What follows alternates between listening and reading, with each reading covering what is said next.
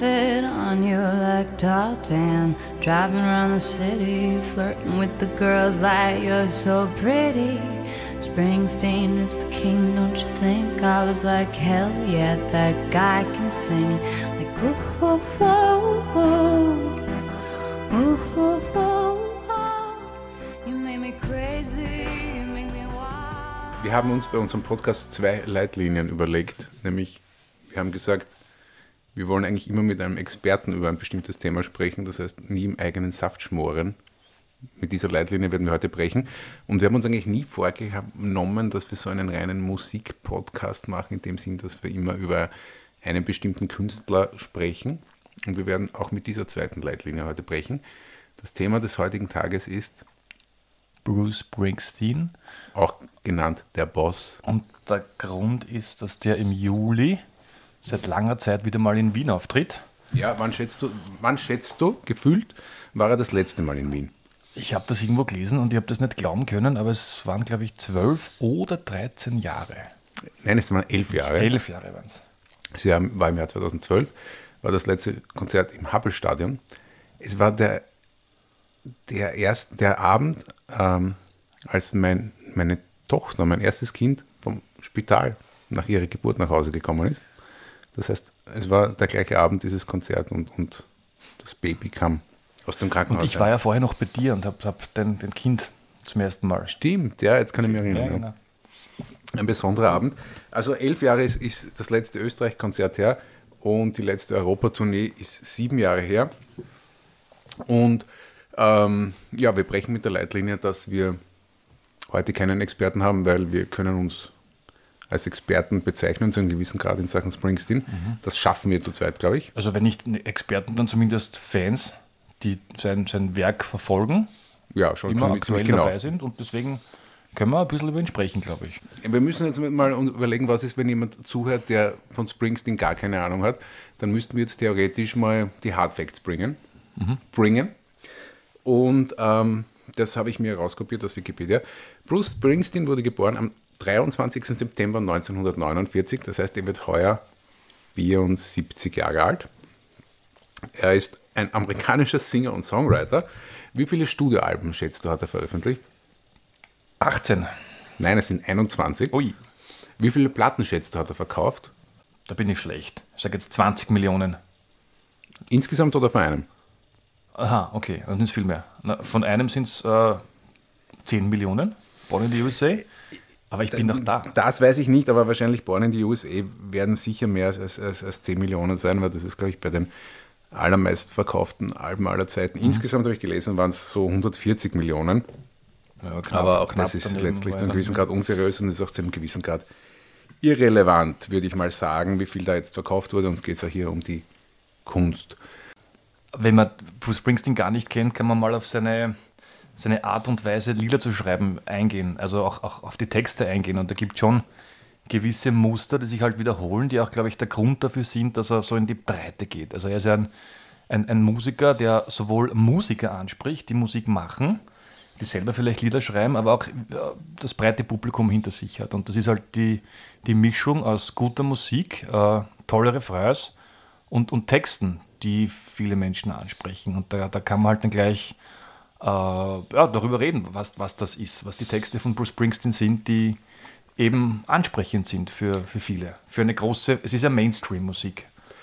Ja, wobei ich mir gerade beim Vorbereiten für heute, ich habe mich eigentlich wieder gewundert, zum Teil, wie, wie soll man sagen, wie edgy das Ganze ist. Also es gibt da Lieder, die sind Welthits und wenn man das dann im Stadion hört oder hören wird, dann singen alle mit und es ist eine irrsinnig gute Stimmung. Aber wenn man dann den Text eigentlich nur so lesen würde, dann würde man sich denken, okay, na, das ist jetzt doch ziemlich lebensverneinend, traurig und, und äh, deprimierend so einen gewissen Grad. Also das ist eine, eine, eine ganz komische Melange irgendwie aus, aus Feiern des Lebens und andererseits aber auch ähm, textlich oder inhaltlich dorthin gehen, wo es halt wirklich eher unangenehm wird im Leben. Also es ist irgendwie, die ganze Breite wird irgendwie umfasst in diesem Werk, ja, aus meiner Sicht. Aber du hast oft dann in dieser Grauslichkeit den Anker, den Anker zu, zum Beispiel bei, was war das, uh, Darkness on the Edge of Town.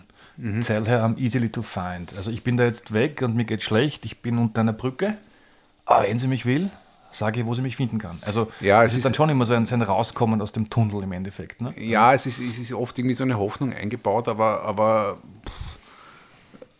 machen wir nur so ein bisschen am Rand. Ja? Aber ähm, wie auch immer. Ähm, starten wir damit. Also wir haben jetzt ein bisschen was erzählt über Bruce Springsteen, die meisten, die es hören, werden es vielleicht eh schon wissen oder das, das für die werden jetzt die Hardfacts entweder nicht so relevant sein oder nicht so neu sein.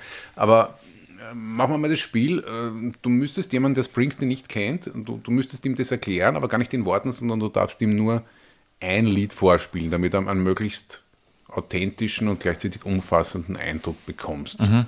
Ich habe mich entschieden für uh, The Promised Land von meinem Lieblingsalbum Darkness on the Edge of Town von 1978 uh, und haben mir überlegt, warum. Also ich habe da ein paar Lieder gehabt in der engeren Auswahl und bei dem ist mir dann uh, eben genau die Geschichte, dass das sehr Amerika bezogen ist. Also du hast bei Promised Land hast du eben diese Reminiszenz an Chuck Berry der ein Lied geschrieben hat namens The Promised Land mhm. oder nur Promised Land. Äh, einerseits das und du hast, äh, ja, und das hat auch zum Beispiel Elvis Presley gecovert, das Lied. Und äh, also es, es, ist sehr, sehr amerikanisch, auch mit diesem Promised Land. Was ist dieses Promised Land? Also irgendwie ein, ein Land, das dir versprochen wird als, als gutes Land. Und der Bruce Springsteen aber das verändert hat. Also eben nicht so Chuck Berry, ich glaube, der geht nach Kalifornien und findet dort dieses Promised Land und erlebt dort das Ideal eines Landes. Und beim Springsteen ist, äh, glaube ich, so, äh, er arbeitet in Daddy's Garage und muss dann von dort weg und es ist eben alles schlecht und, und scheiße und geht dann den Bach runter. Und dann ist dieses Promised Land ein, ein, ein Land, im Endeffekt, in dem da nichts, zumindest nichts passieren kann. Und deswegen ist es ein versprochenes Land, also ein, ein Land, von dem er singt. Also er er, er bricht dann irgendwie mit diesem amerikanischen Traum, den es ja bei ihm gar nicht gibt, den er oft besingt, aber den es im Endeffekt ja nicht gibt, weil er immer mit diesen, mit, mit diesen Brüchen halt so spielt. Ob das jetzt der Vietnam-Veteran ist oder. Also er singt davon, dass das eine, eine, eine, eine Utopie ist.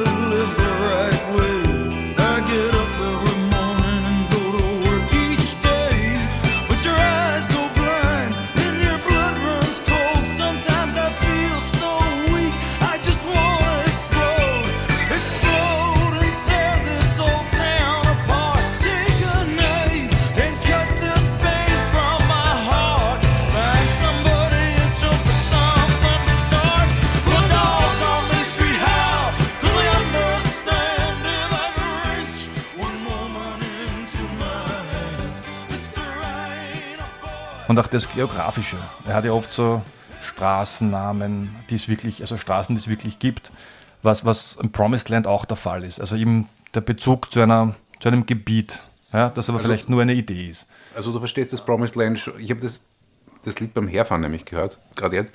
Und äh, also du verstehst es als Amerika. Es ist irgendwie Amerika, aber eben nicht das, das Tolle, also nur das schöne, tolle Amerika, das könnte man jetzt auch auf, auf Born in the USA umlegen, wo es ja auch nicht darum geht, wie toll es ist, dort geboren zu sein, sondern eher, dass das halt auch negativ besetzt sein kann und dass da vieles nicht funktioniert, was ja der Ronald Reagan falsch verstanden hat, weil er hat das dann verwendet, glaube ich, als, als Wahlkampfsong, äh, was ja dann nicht so gemeint war und der Bruce Springsteen auch dann quasi verboten hat, dass er es weiterhin verwendet. Also, und das ist, glaube ich, so, geht so ein bisschen in die Richtung, dieses mhm. Promised Land mit, mit, mit Amerika. Also das, das, das ist der Punkt. Und ich finde, er singt es auch die, als Anspielung auf Jack Barry, er singt es dann wiederum ein bisschen wie der Elvis Presley. Und ich habe gelesen, dass Promised Land ist auch kurz geschrieben worden nach dem Tod von Elvis Presley. Mhm. Also das war irgendwie so eine Art von, von Inspiration.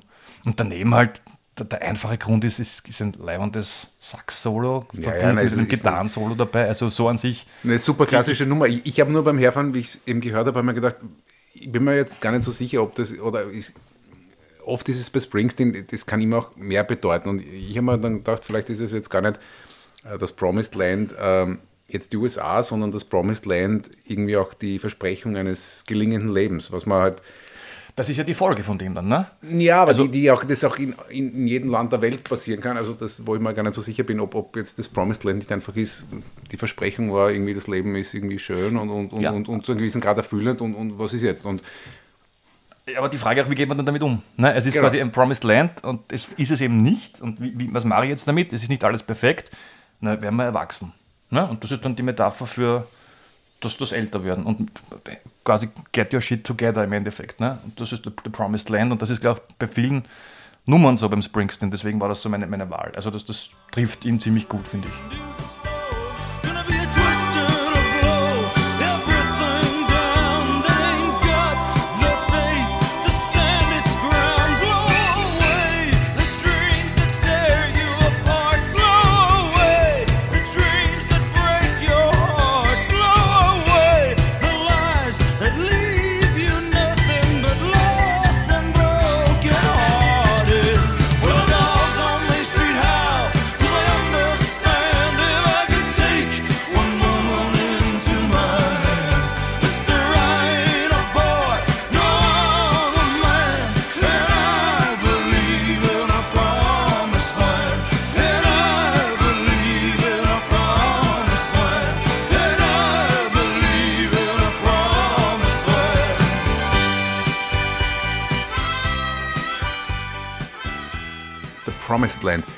Ich habe mir auch ein Lied ausgesucht, mit dem ich jemanden Springsteen erklären würde.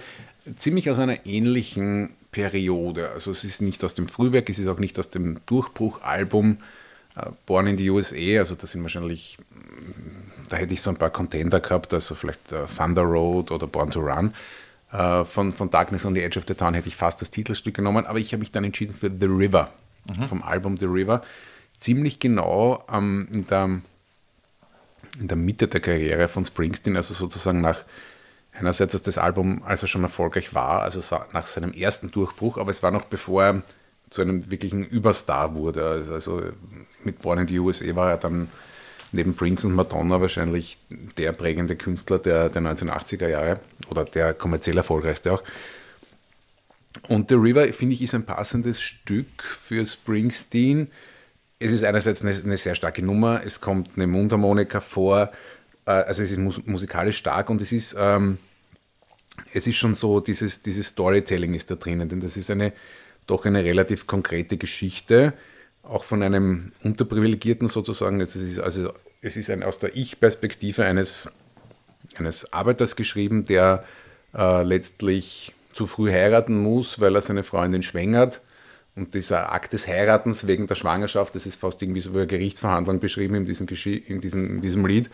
Und dann sind aber immer die, die, die Erinnerungen, als, als, als, sie frisch verliebt waren und dann immer äh, zu dem River, also zum Fluss gegangen sind, äh, in der Nacht, um da zu schwimmen oder um sich zu lieben oder was auch immer.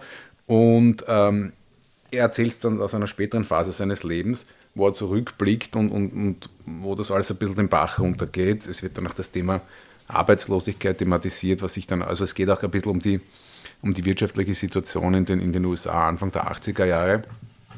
Und es geht dann den Bach runter und, und, und es ist dann ähm, immer wieder diese Rückblicke oder dieses Ehepaar, dem es dann eben nicht mehr so gut geht, äh, fahren dann manchmal noch zu dem River und, und, und, und weil äh, dann besuchen dry, dry ist, ne, quasi. Weil ja. ja, und das ist dann sozusagen die, ja, also die, die, die sehr nihilistische und eigentlich total negative Auflösung dieses Lieds.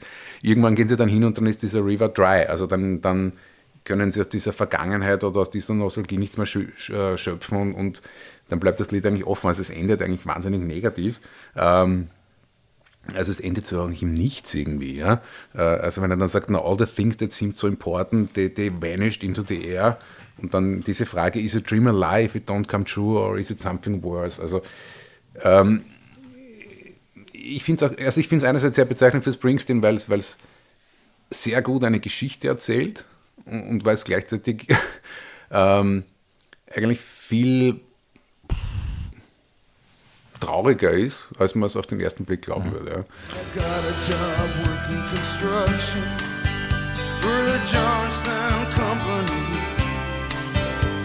But lately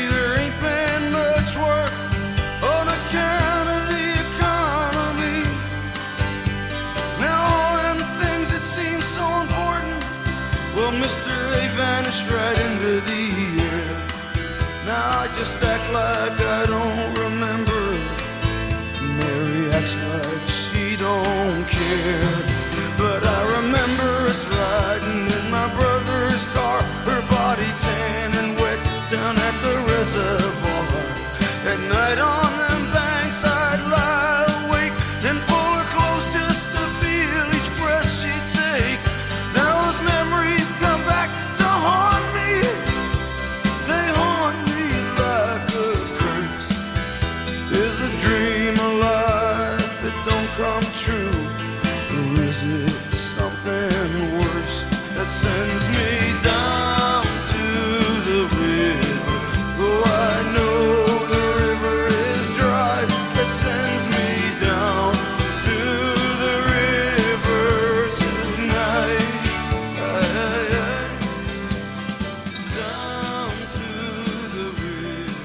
The River doch das Lied mit der Geschichte mit seiner äh, Schwester?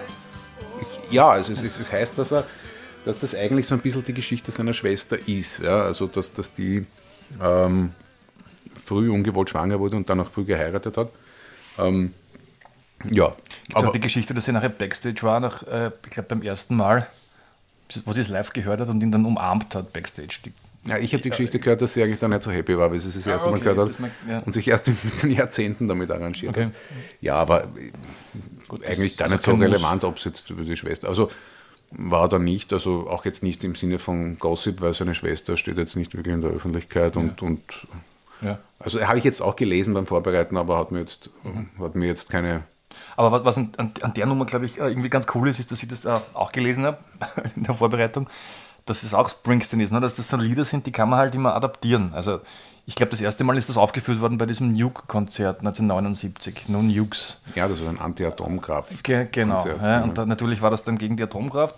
Und, und äh, dann gibt es ja die bekannte Version von 84, glaube ich, mhm. wo er das dann wieder äh, den, den, Stahlarbeitern von irgendeiner Ortschaft widmet. Also ja, das ist auch Springsteen oder was, was ihm, glaube ich, taugt. Also was ihm, glaube ich, gefällt an Nummern, dass er dann gerne so ein, ein, Intro hat und das irgendwie halt äh, tagespolitisch verwenden kann. Also ja, und, und da glaube ich, wenn, wenn Lieder, die schon alt sind, auf einmal dann halt vielleicht viele Jahre später ganz andere Bedeutung haben oder dann wieder Bedeutung bekommen. Ja, das glaube ich auch. Aber die Relevanz an sich, die ihm, glaube ich, wichtig ist, die, ja. die, wo man das, das, Gefühl hat, das macht auch ziemlich gut. Also das macht auch authentisch bei Konzerten. Also ja. das, das, kommt immer, das trifft einem im Herzen. Ja, das ist bei The River auch. Ähm, ähm, äh, ist ja auch sehr, sehr bekannt durch, durch eine, eine Live-Version, die auch dann auch veröffentlicht wurde, äh, die, die schon viele gestandene Männer zum Weinen gebracht hat, wo er ähm, das, das, das Intro zu diesem Lied macht und er erzählt eine Geschichte von seinem, von seinem Vater oder zu dem immer eine sehr schlechte Beziehung hatte. Und ähm, er erzählt, dass er, als er dann versucht hat, äh, nicht gedraftet zu werden für den Vietnamkrieg. Also er war da bei der Musterung und, und, und hat es irgendwie so angestellt, damit er als untauglich gilt und das hat er dann letztlich auch mit verschiedenen, mit verschiedenen Wegen auch geschafft und, und, und als er dann zurückgekommen ist zu seinem Vater und ihm das erzählt hat, ähm, zu seinem Vater, der früher mal gesagt hat, naja, irgendwann, wenn, du mal in der Armee bist, die machen den dann endlich zum Mann und so weiter. Und dass er dann zurückkommt und seinem Vater erzählt, dass er eben dann nicht genommen wurde bei dieser Musterung und sein, Vater sagt dann nur, okay, das ist gut. Und, und, und das ist in, einem, in, in dieser, in dieser einer berühmten Live-Version wahnsinnig emotional umgesetzt und ich habe die Geschichte gehört, da war ich schon Springsteen-Fan, aber ich habe die Version nicht gekannt, von unserem Tontechniker. Mhm. Und der auch ein, ein, ein, ein eher härterer Kerl war, also jetzt im Sinn von, ja. er war jetzt kein, kein überaus emotionaler Mensch. und der hat das, das äh, Mundharmonika-Intro eins zu eins nachspielen können. Das ja, das kann ich mir erinnern. Das hat er mal im Tourbus gemacht. Ja. ja, das war sehr geil. I remember the day I got my draft notice. I hid it from my folks. And three days before my physical, me and my friends went out and we stayed up all night. And we got on the bus to go that morning, man. We were all so scared. And I went and I failed. I came home. Nothing to applaud about. But I remember coming home after I'd been gone for three days and walking in the kitchen, and my mother and father were sitting there. My dad said, Where you been?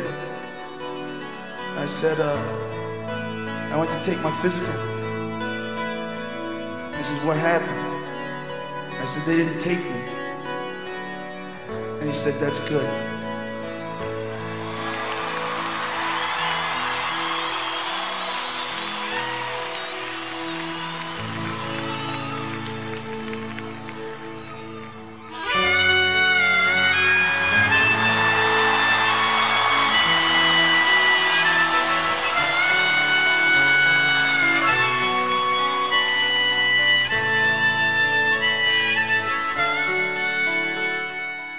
Wir haben uns als nächsten Themenblock äh, überlegt, Working Class, ein bisschen verbunden mit Glaubwürdigkeit.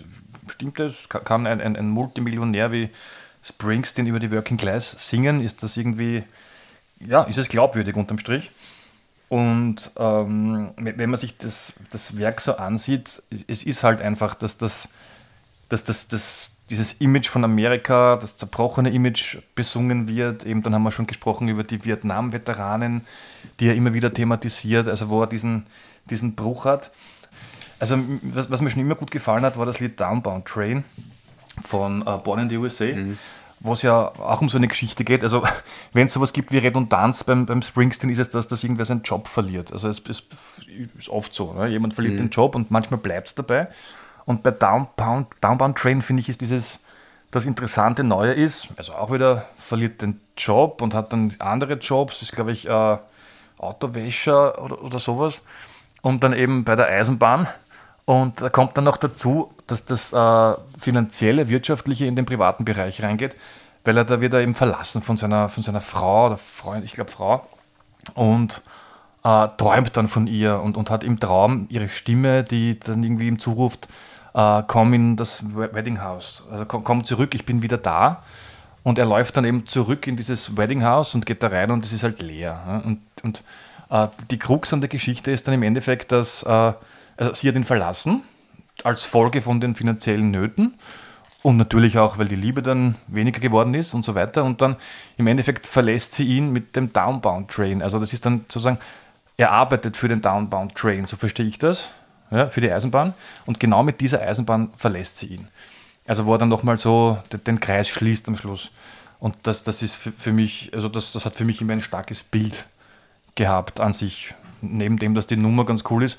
Und das ist auch Springsteen, dass er gute Nummern, die jetzt nur von der Musik her irgendwie aufbauend wirken und einen starken Refrain haben, dass die dahinter eigentlich oder drunter eigentlich diesen, diesen traurigen Background haben. Das, das macht auch was.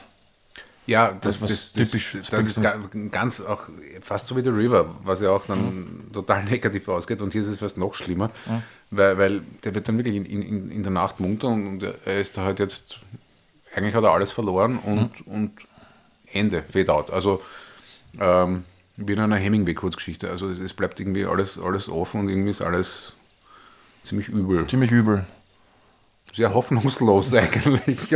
Also jetzt nichts, was man sagt, okay, das, mit dem unterhalte ich jetzt 50.000 Leute in einem Stadion. Ne? Genau, weil es immer so eine, so eine, eine eben diese Downbound-Train, diese Abwärtsspirale hat. Ne? Es wird immer schlimmer, ja. schlimmer, schlimmer, geht Es geht immer noch. Wann, wann hört es auf, ne? wenn das Lied vorbei ist? Aber trotzdem hat es diesen, diesen, diesen Aspekt halt dann, dass man, man, man, lebt damit, man kämpft damit und man kämpft dagegen an und man, man fest in die Air-Feeling dann trotzdem, ne? dass man halt irgendwie durch, durchhält und, und weitermacht. Also das ist dann das, das Schöne im unglaublich im Schieren unterm Strich.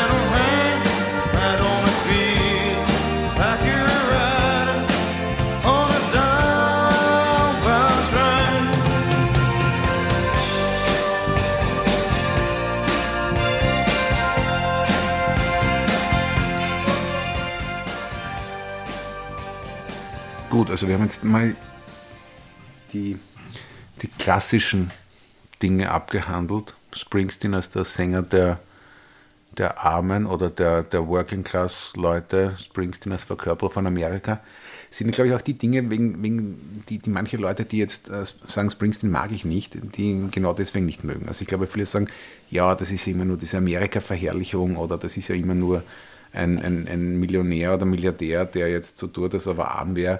Also das sind, glaube ich, die, die, zwei, die zwei Angriffspunkte, weswegen Leute Springsteen auch nicht mögen. Ja, aber weil es falsch verstanden wird bis zu einem gewissen Grad. Natürlich. weil sie ne, Unrecht haben. Pädagogische Zeigefinger in die Höhe.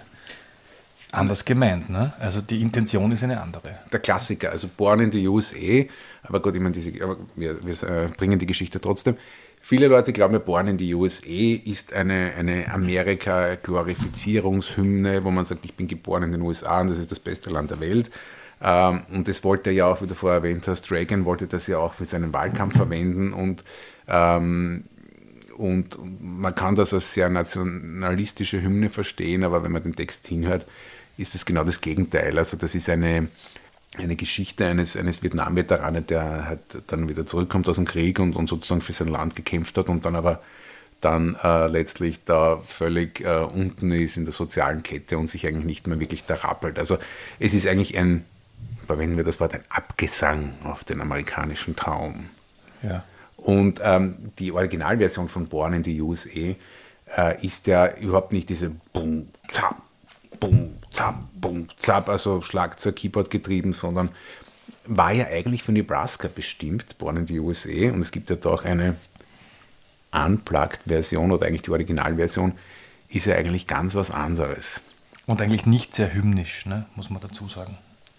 Es war nicht geplant, es zu spielen, aber ich würde sagen, wir spielen es jetzt. Trauen wir uns. Let's do it. Going down in the dead man's town.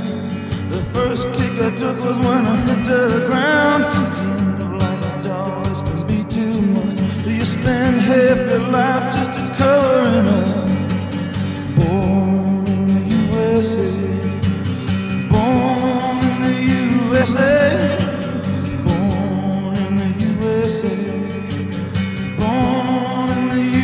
USA. I got a little hometown jam. And so they put a rifle in my hands.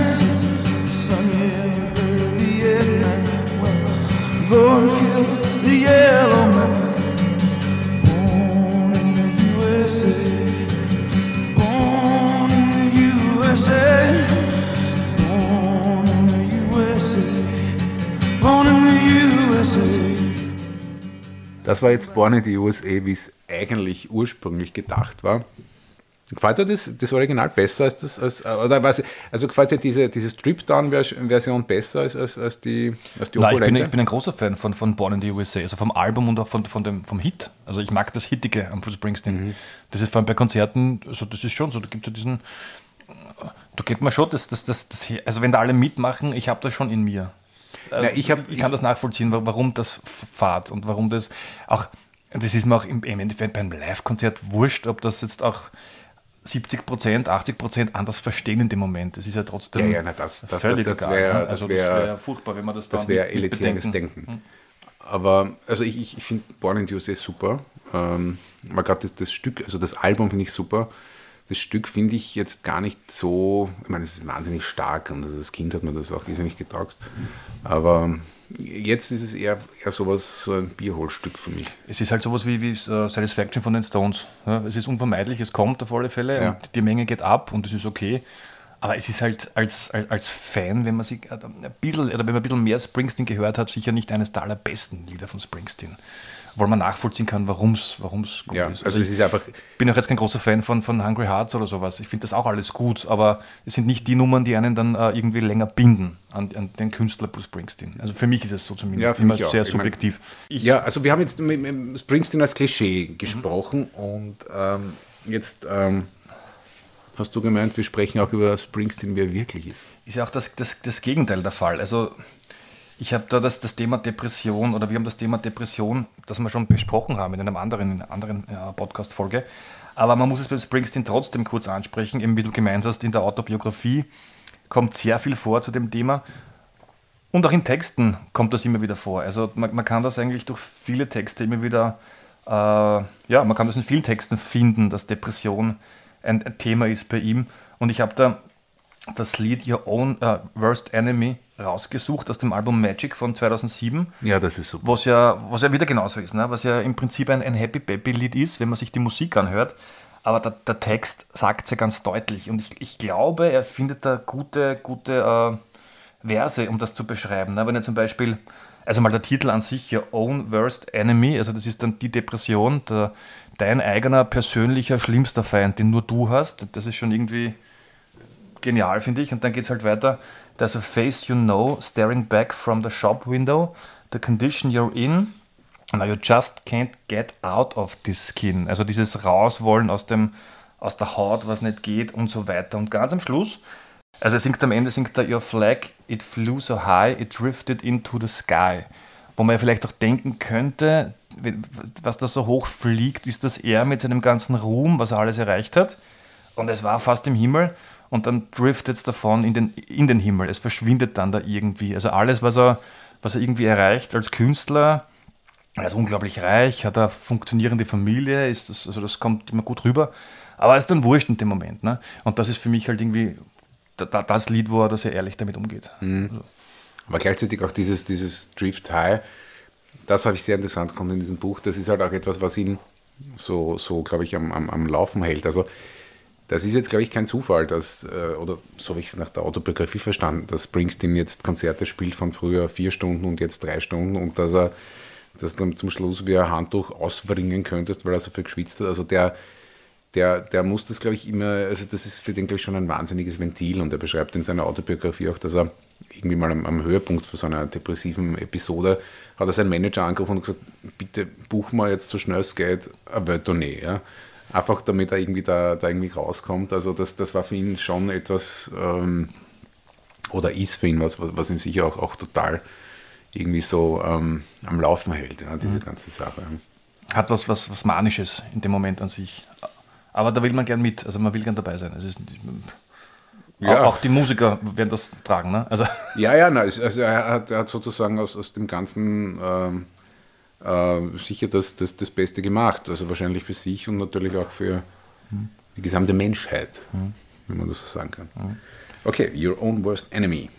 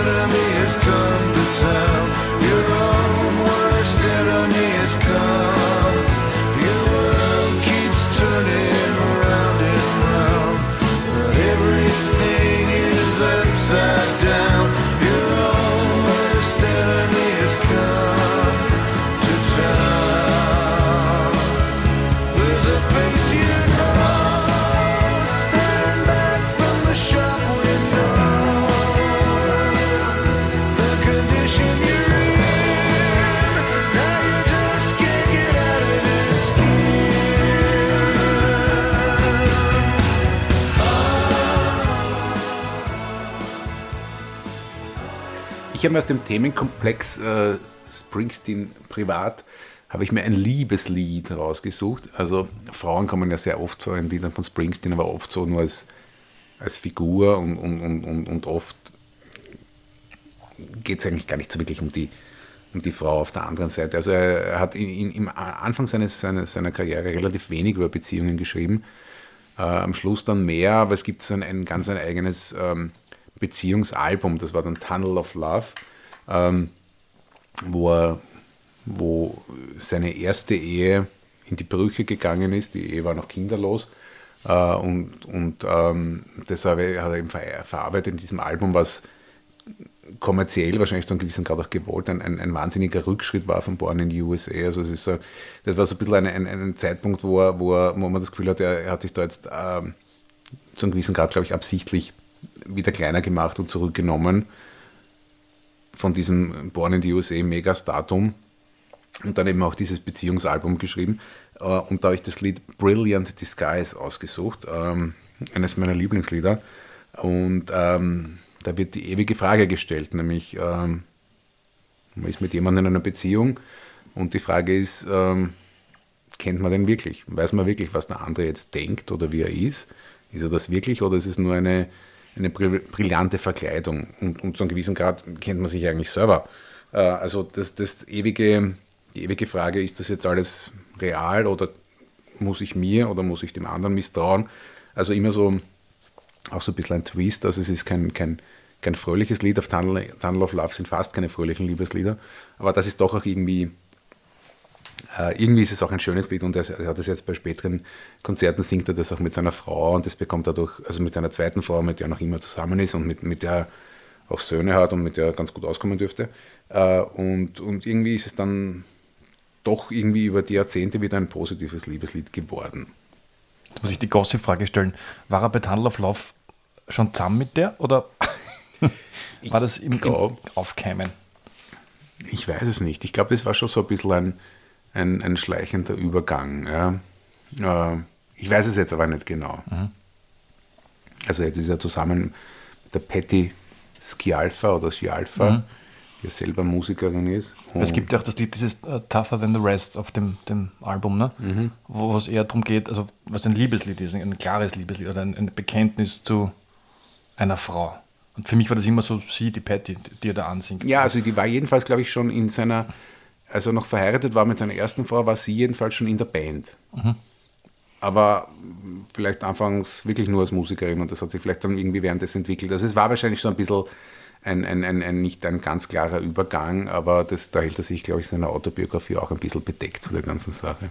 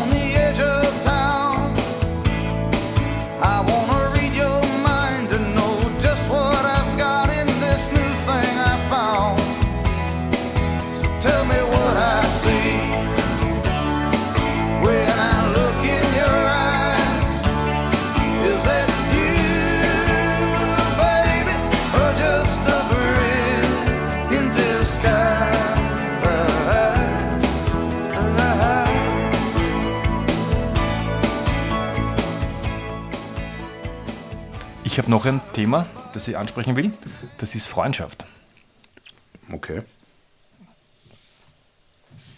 Die Geschichte, die mir dazu einfällt, ist die Freundschaft zu seinem Gitarristen, den man erwähnen muss, Stephen Van Sant, Schauspieler, Produzent, ich glaube sogar Regisseur, äh, selbst Bandleader und da gibt es ein Lied, das, mir, das, das mir unglaublich gut gefällt, auch schon immer, das ist Bobby Jean. Und Bobby Jean ist Stephen Van Sant. Also es ist im Prinzip, ne?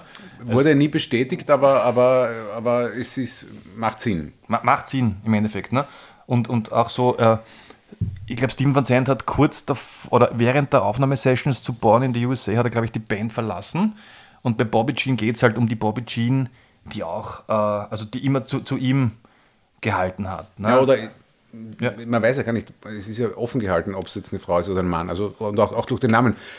Bobby Jean kann in den beides USA ähm, Männer- oder Frauenname Genau, sein. Ja. und da gibt es eine Geschichte, also er singt da im, im, im Text selber, singt er eben diese schönen Zeilen, we like the same music, we like the same bands, we like the same clothes, was ja äh, genau das ist, was, also was für, für uns alte Männer eine Freundschaft sehr stark auch prägt und auch ausmacht. Ne? Und da gibt es ja dieses, ich habe das super gefunden, diesen Film High Fidelity, wo Springs, äh, Springsteen diesen Cameo-Auftritt hat. Genau, Ne? das spielt er mit. Wo dann eben, äh, also im, im, im Film oder im Buch selber natürlich, wird das schon von, von Nick Hornby umgedeutet. Also das ist ein, ein Roman von Nick Hornby, ich glaube aus dem Jahr 1996, 97, irgend sowas. Und da wird das schon umgedeutet, dass dieses, dass äh, Bobby Jean eben eine, ein Mädchen ist, das den Protagonisten verlässt. Ne? Und dann gibt es eben diesen Auftritt äh, im, im Film, wo Springsteen halt dann irgendwie kurz erscheint und, und dem, wie heißt der Hauptdarsteller? Falls mein?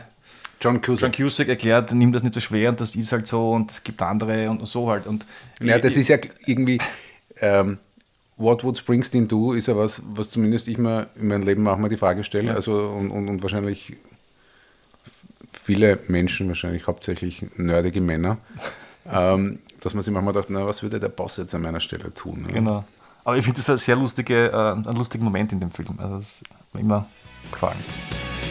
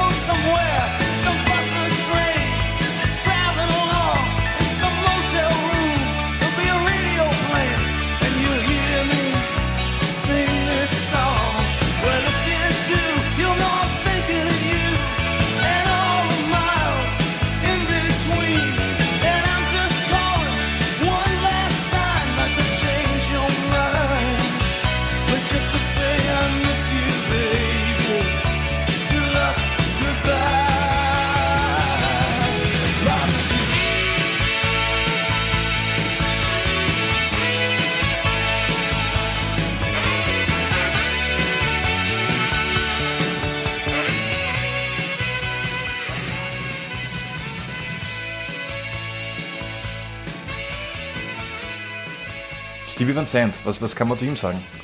Ja, ich liebe diesen Mann. Ich kenne wenig von ihm.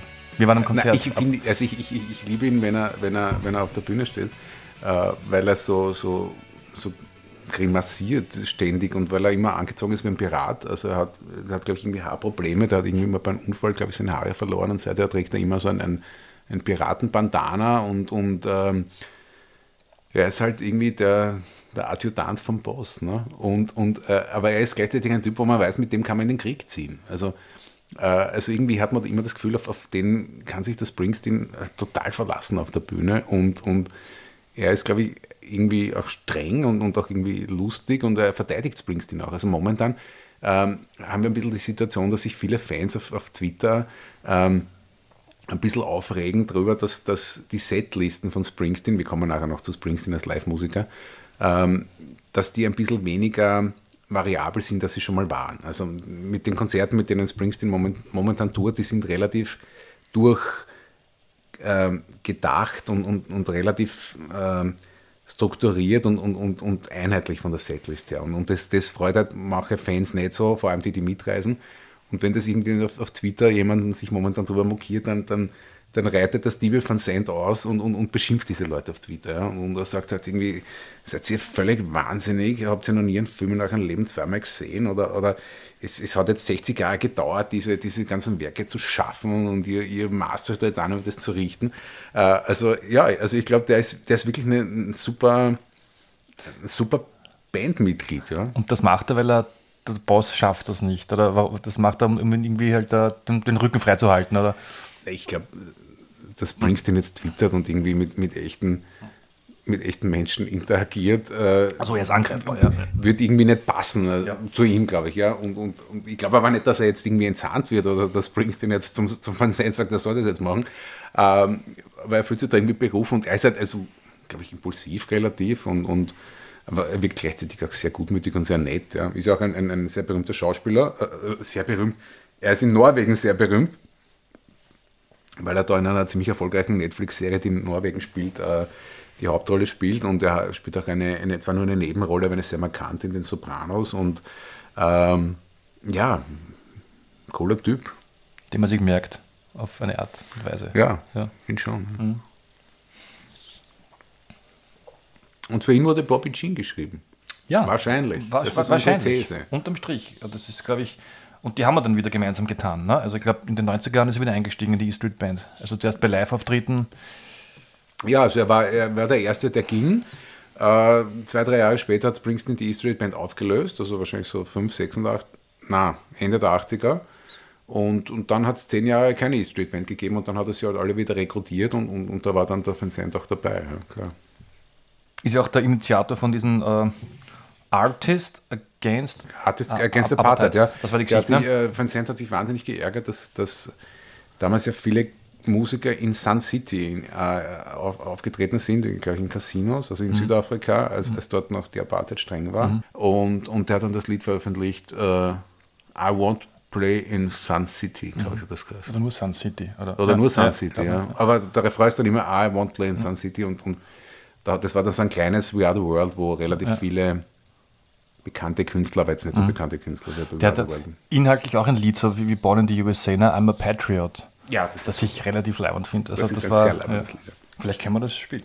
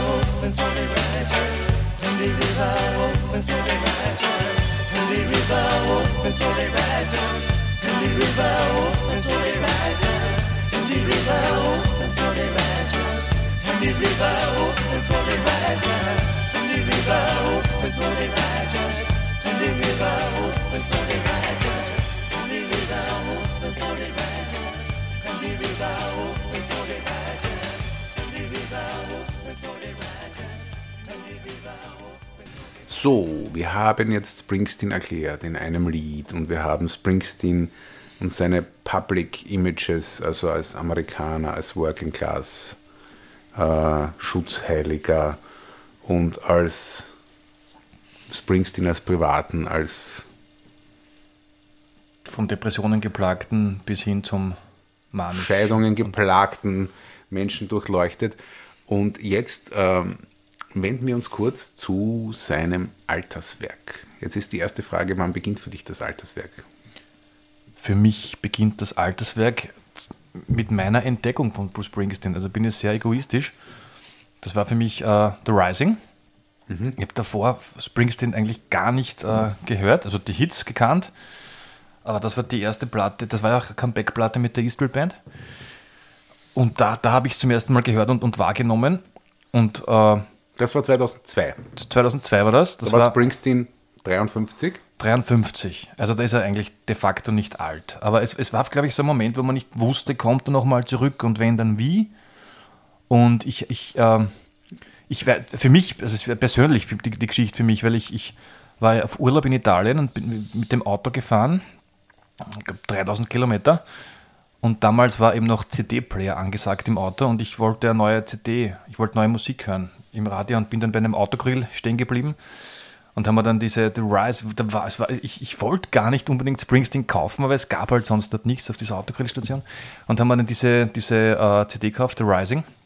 Ich glaube, um keine Ahnung, 320 Schilling damals noch und habe die dann gehört auf der Autobahn beim Fahren und das war ein, ein cooler Moment und das fang gleich mit diesem The Rising an Und das hat mir vom ersten Moment an hat mich das weggeblasen. Also das war mein, mein Einstieg in den Springsteen-Kosmos. Ich weiß nicht, ob das jetzt andere auch so sehen, dass das das Ja, Alterswerk ist, aber für, ich für würd- mich, Ich würde ich würd die Grenze auch dort ziehen. Also er war zwar 53 und das ist jetzt nicht unbedingt alt, aber wie, wie du sagst, er, er war. Er hat damals eigentlich schon alles erlebt, also er hat wahnsinnig lange um den Erfolg gekämpft, er hat ihn erreicht, er war dann ein, ein Megastar und er ist dann wieder kleiner geworden, er hat dann auch wirklich eine künstlerisch schwache Phase gehabt. Ähm, nämlich in der Phase, dass es ihm wahrscheinlich persönlich besonders gut gegangen ist, also das zweite Mal glücklich verheiratet war und zwei Kinder gekriegt hat, da hat er eigentlich seine schlechteste Musik produziert und er hat das auch mal gesagt, naja, offenbar mögen die Leute halt meine, meine fröhlichen Songs nicht. Das waren dann die beiden Alben Human Touch und Lucky Town. Dann war, finde ich, sehr gut Ghost of Tom Joad, das war so ein bisschen Nebraska 2, also so ein Singer-Songwriter-Album und dann war nicht klar, was passiert jetzt. Die, die E-Street Band hat, war noch immer nicht äh, wieder vereinigt, hat sich dann wieder vereinigt, aber nur für Konzerte. Es war aber nicht klar, ob er jemals wieder so, so große Rockmusik schreibt und warum er das dann geschrieben hat, weißt du das? Kennst du diese Geschichte? na, September 11, die Geschichte, oder? Das ist ein September 11 Album im Prinzip, ne? Genau, es ist ein September 11 Album und, und es, Die war, Ampel-Story. es war im September 11 und, und, und so wie alle konnte er das halt nicht glauben, was da passiert und ist irgendwie so planlos herumgefahren, irgendwie an einem Spot in New Jersey, wo man halt zum, äh, nach Manhattan rüber sieht und dann hat er diese, diese brennenden Türme gesehen und, und, und dann ist Empty Skies, oder? na, und dann ist jemand neben ihm stehen geblieben Genau, die Geschichte. und, ja. und hat dann das, das äh, Autofenster runter, also der hat ihn erkannt und, und, und das Autofenster runter gekurbelt und, und hat dann rübergeschrien, we need you. Und das hat er natürlich, pflichtbewusst wie er ist, so als, als, als Aufforderung verstanden, dass er jetzt wieder Musik machen muss. Und dann kam ein, ein September 11 Album, nicht nur, aber doch circa die Hälfte der Songs auf diesem Album geht es schon um, um diese ganze Geschichte. ja. Die sind alle gut, äh, null kitschig. Also The Missing, ja, Empty Skies und vor allem das letzte, äh, s- ähm, My, oder City of Ruins, hat, hat mich damals geprägt. Das. Ja, mich auch. also das, das, das, das war ja auch, das hat ja dann, das war zwei, drei Tage später, war so ein, so ein, so ein, so ein Benefit. Ähm, äh, Konzert, wo, wo Mhm. die größten Künstler auftreten sind, dabei auch und da hat er das ja gespielt. Ja. Und das ist auch eine Nummer, die, die habe ich dann nach dem Italienurlaub auf der Gitarre nachgespielt. Und die ist relativ leicht zu spielen Mhm. und relativ leicht zu singen. Und das ist ein, eine, da hat man wirklich das, ein cooles Gefühl. Also das klingt, man, man glaubt, man ist dann wirklich selber so ein kleiner Bruce Springsteen. Also das kann fast jeder nachspielen. Ja, es ist irgendwie eine, Und es eine, hat eine geile- Gravitas. geile Soul-Nummer. Ja, ja. genau, ja. Aber es ist, wurde nicht für September 11 geschrieben, wusstest du das? Also nicht gewusst. Ich glaube, das ist Nein, nein, das genau liegt- auf das bezogen. Überhaupt nicht. Das hat mir einfach so gut gepasst. Also das Lied, äh, das wurde für ähm, ähm, Asbury Park, glaube ich, oder für irgendeinen Teil von New Jersey, wo Springsteen äh, als, als Jugendlicher oder als Kind gelebt hat, was so ein bisschen runtergesandelt war, dieses Viertel. Da hat er dann ein paar Jahre vor, vor, vor ähm, 2001 dieses Lied schon geschrieben. Also zu ganz einem anderen Anlass, aber das wurde dann nie veröffentlicht und das hat er dann halt für dieses Benefizkonzert ähm, rausgezogen und das war dann irgendwie der emotionale Anker, der dann irgendwie gesetzt wurde. Ja. Aber geschrieben wurde es nicht für September 11. Hast du was gelernt? Das war mein, das war mein, mein Einstieg. Ja, aber was gelernt. Wobei immer, wenn du sowas sagst, kommt es mir dann immer wieder, dass Mhm. ich das irgendwann einmal gelesen habe. Also die Geschichten sind ja da überall, ne? schweben überall herum. Ne? Man muss es sich halt auch merken, wenn man es muss es sich auch merken. Without your sweet kiss, my soul is lost, my friend. Tell me, how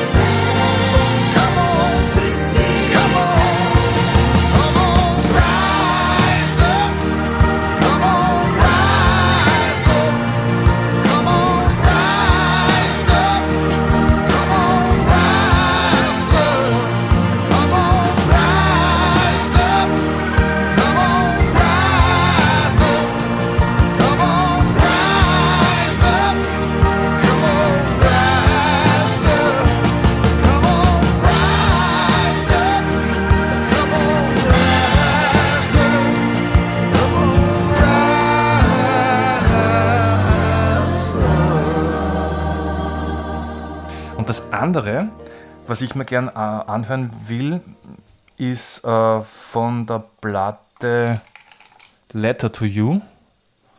Wobei ich die Platte gar nicht so gut finde unterm Strich. Aber da ist ein Moment dabei, der, der, der für mich auch Springsteen ist. Also man kann nicht von Springsteen reden, ohne dass man anspricht, wie er einzählt. Seine Einzähltechnik. Das ist auch Springsteen. One, two, three, four. Ja, na klar, das, das, ist, das ist natürlich absolut irre. Das- ja. äh, und das ist bei den Konzerten ist es ja bei fast jedem Lied und, und es ist auch bei sehr vielen Live-Aufnahmen hört man Und das dieses gehört Einzelne. auch dazu, dieses Faust in die Höhe strecken und, und schwitzen und mit. Also das, das ist was, was bei Springsteen nicht auf eine klischeehafte Weise kommt, sondern was, was also ich bin dabei. und äh, das ist das Lied äh, Jenny Needs a Shooter Now, wobei ich nicht genau weiß, was Shooter heißt. Also ein Shooter ist, glaube ich, jemand, der was verstanden hat oder der irgendwie wen vorwärts bringt, aber es geht darum, dass die Jenny hat einen Freund und der ist irgendwie luschi und so weiter und eigentlich braucht die Jenny halt ihn und er weiß, er kennt ihren Style und er, er kann es er kann's irgendwie besser verstehen, ne? so in die Richtung. Und ich würde das gerne mit dir probieren. Also es ist ein wunderbares Lied, weil eben die Snare Drum auf 1 einschlägt. Chuck. Ne? Eins, nicht auf zwei? Na, auf 1. Zuerst Snare Drum 1 und dann geht die Band los. Ne? Und ich würde gerne mit dir jetzt live einzählen. Was muss ich machen? Eins, zwei, eins, zwei, drei. vier. Vier darfst du nicht mehr sagen. Also Blödsinn, vier ist der Schlag des Snares. Auf eins geht's denke los. mal. Das weißt du als als Schlagzeuger. Machen wir das? Ja. Eins, zwei, eins, zwei, drei.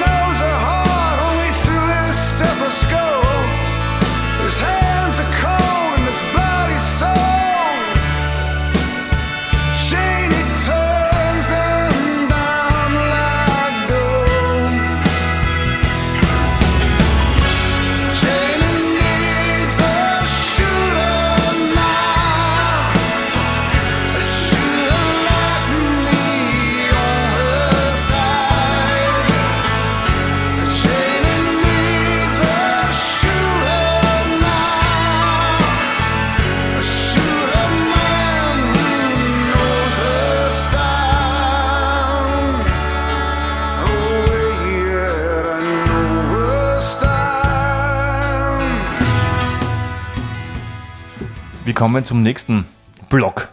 Und das wirst du im Großen und Ganzen bestreiten, weil du warst ja vor zehn Tagen bei dem Springsteen-Konzert in Ferrara.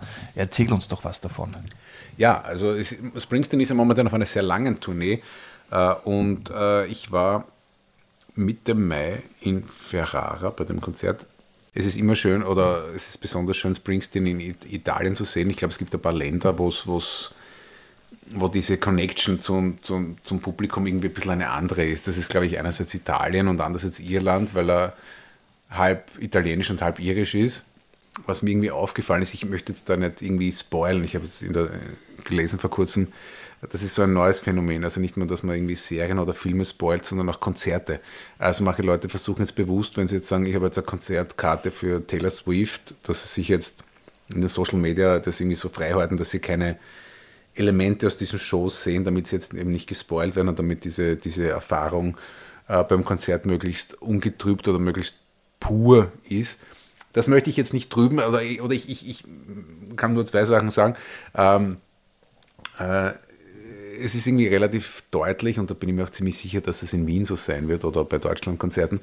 Äh, Springsteen möchte so wie meistens äh, eine bestimmte Geschichte erzählen über dieses Konzert und das ist hier, diese Geschichte ist, einerseits ist es so ein, eine Werkschau, also es ist wirklich aus fast jedem Album etwas dabei äh, und es dreht sich schon sehr um das Thema der, der Endlichkeit und auch des Sterbens. Also es sind äh, Lieder von diesem neuen Album Letter to You, äh, wie jetzt ähm, äh, Last Man Standing oder I'll See You in My Dreams. also Lieder, wo er reflektiert, dass er jetzt von der ersten Band, wo er je gespielt hat, dass eigentlich er der Einzige ist, der noch am Leben ist. Äh, und bei See You in My Dreams, wo um, um die schon verstorbenen E-Street-Band-Mitglieder, wo es um die geht, äh, das sind irgendwie die, die, die Ankerstücke in diesem Konzert.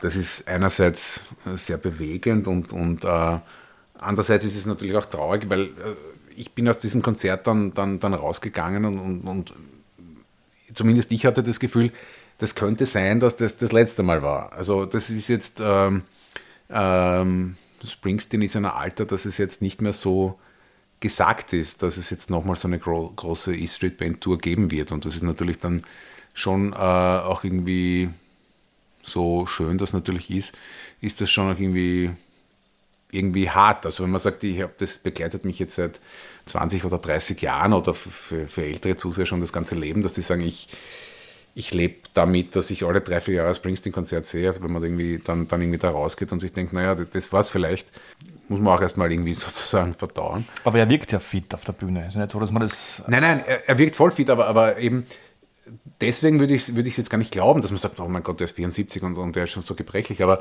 äh, so wie, wie er, diese, wie er diese, dieses Konzert irgendwie, äh, wie er das aufzieht und, und die Abfolge der Lieder und so weiter, das, das ist schon irgendwie so gestylt, dass man, dass man sagen kann, das ist so gemacht, dass es auch theoretisch ein Abschied sein könnte. Also er, er will da offensichtlich nochmal ganz bestimmte Sachen ganz bestimmt sagen. Und es ist, es ist daher auch nicht so, wie es manchmal war, dass man sagt, man wird da wahrscheinlich kein Konzert sehen, wo jetzt ähm, die, die Setliste total durchgewürfelt ist. Dazu ist ihm, glaube ich, das, was er da jetzt nochmal sagen will, glaube ich, zu wichtig. Also irgendwie hat man das Gefühl, das ist wie so ein, ein, ein, ein potenzieller Abschied formuliert.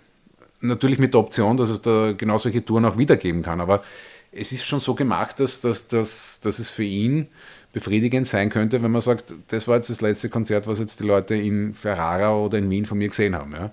Aber ist das Springsteen dann anders als zum Beispiel jetzt die Stones oder auch andere Bands? Also wenn, wenn die kommen, ist ja diese Idee eines Abschlusskonzerts, die wieder total vermarktet. Ne? Da ist dann irgendwie Stones zum letzten Mal in Wien, das haben wir seit 20 Jahren gelesen. Ne? Ist das Springsteen mit seiner ganzen Authentizität der das eben dann nicht macht, weil du das so rauslesen kannst? Weil sonst hätte man das irgendwo vielleicht schon gehört oder irgendwie. Na, also null. Also ich hätte jetzt überhaupt keine, keine Andeutungen jetzt irgendwie in die Richtung irgendwie mitbekommen, dass es so eine Abschiedstournee ist. Ja. Ähm, dazu ist er, glaube ich, auch zu lebenshungrig und möchte das jetzt da nicht irgendwie verbauen. Aber für mich liest sich das Konzert oder, oder die Abfolge so aus, dass man sagt, ähm, ja, wenn's, er möchte es, glaube ich, so gestalten, dass wenn es wenn es das, das, die letzte Tour war, dass, dass, dass, er dann auf das irgendwie stolz sein kann. Also er macht da sozusagen nicht irgendwas, sondern das ist, das wirkt ziemlich genau durchdacht. Ja. Äh, und ich habe mir jetzt äh, von diesem, bei diesem Konzert, äh, habe ich mir jetzt ausgesucht, ein Lied, was mich vorher jetzt gar nicht so bewegt hat. Das ist Letter to You vom, vom letzten Album Letter to You. Es wird nämlich, soweit spoil ich auch, er wird es waren ein paar Lieder in Italien, wo ganz bewusst ähm, der Text in die Landessprache übersetzt wurde, also in dem Fall halt in Italienisch. Äh, und das waren nur drei Stücke, drei neuere Stücke und da war Letter to You auch eines davon. Also da ist ihm offenbar auch irgendwie äh, die, die Botschaft hinter diesem Song wichtig und, und, und da fasst er eigentlich alles zusammen. Also dass er sozusagen einen Brief schreibt, das ist wahrscheinlich das Synonym für die Stücke, die er schreibt und, ähm, und, und da packt er halt alles rein, was, was ihn bewegt. Äh, also alle, alle, alle Freuden und alle Angst und alles Gute und alles Schlechte. Und das, äh, diesen Brief schreibt er irgendwie für sich selbst, aber auch für die anderen. Und, und diese Verbindung sozusagen zwischen dem, was, was er macht oder machen muss und dem, was es den anderen gibt, das ist ihm offenbar so wichtig, dass er dieses Stück dann auch ähm, übersetzt hat ins Italienische und wahrscheinlich wird es dann in Wien oder in Deutschland auch ins Deutsche übersetzt werden. I took all the sunshine and rain, all my happiness and all my pain. The dark evening stars and the morning sky of blue. And I sent it in my letter to you. and I sent it in my letter to you. In my letter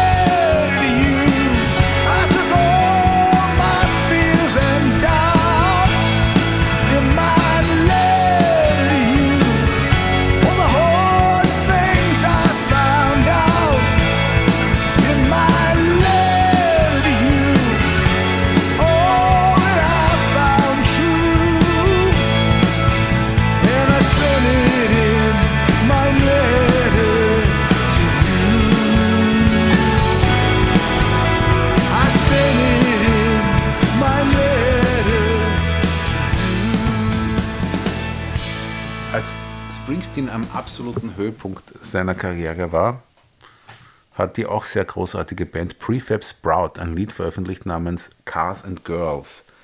Und ähm, das beginnt mit der Strophe Brucey Dreams, life's a highway, too many roads bypass my way. Und dann singt er im Refrain ähm, Uh, look, at us now, look at us now, some things hurt more, much more than cars and girls. Also in diesem Lied, äh, es ist ein bisschen eine, eine Verarsche äh, von, von Springsteen und, sozusagen wird gesagt, eigentlich singt er nur über Autos und über Frauen. Pussy dreams. Life's a highway, too many roads bypass my way. Or they never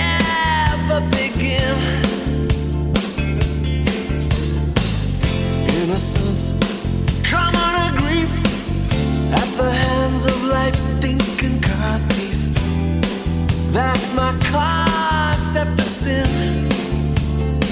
Does heaven wait all heavenly over the next horizon? Ah, but look at us now. We're driving. Some things hurt more, much more than cars and girls. Just look at us now. What adds up the way it did when we were young? Just look at us now. We're driving.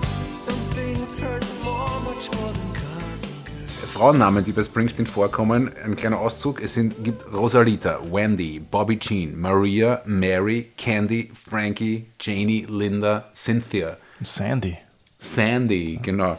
Also es gibt sehr viele Frauennamen. Also irgendwie war das für Springsteen offenbar immer so eine Krücke im, im, im Erzählen des Liedes, dass er immer ganz konkret wen anspricht. So wie Springsteen ja auch oft von ganz konkreten Orten spricht. Also er ist im, im Örtlichen immer sehr konkret und, und auch im, im, im Adressat seiner Lieder und deswegen kommen wahrscheinlich so viele Frauennamen vor.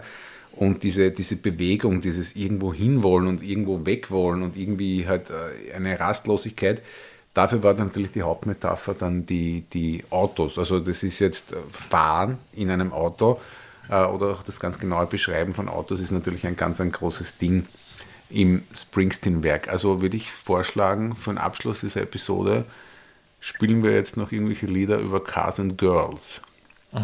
Hast du da eins, Lukas? Also ein K kommt da, glaube ich, nicht vor. Ich habe mir da äh, Thunder Road äh, überlegt. Weil es ja mit Fahren zu tun hat. Die fahren ja auf der Thunder Road. Ne? Da kommt Und beides sie- vor. Kommt ein K auch vor? Da kommt die Mary vor. Die Mary kommt vor? Aber Naja, und sie, sie soll halt jetzt kommen und in sein Auto einsteigen. Genau. Und dann fahren sie. Und das ist die Autobahn, ist die Autobahn des Lebens, ne? Und we're pulling out of here to win. Also wir fahren aus dieser Stadt raus, um dann zu gewinnen. Ja. Ja. Es ist eigentlich mein Springsteen-Lieblingslied. ja.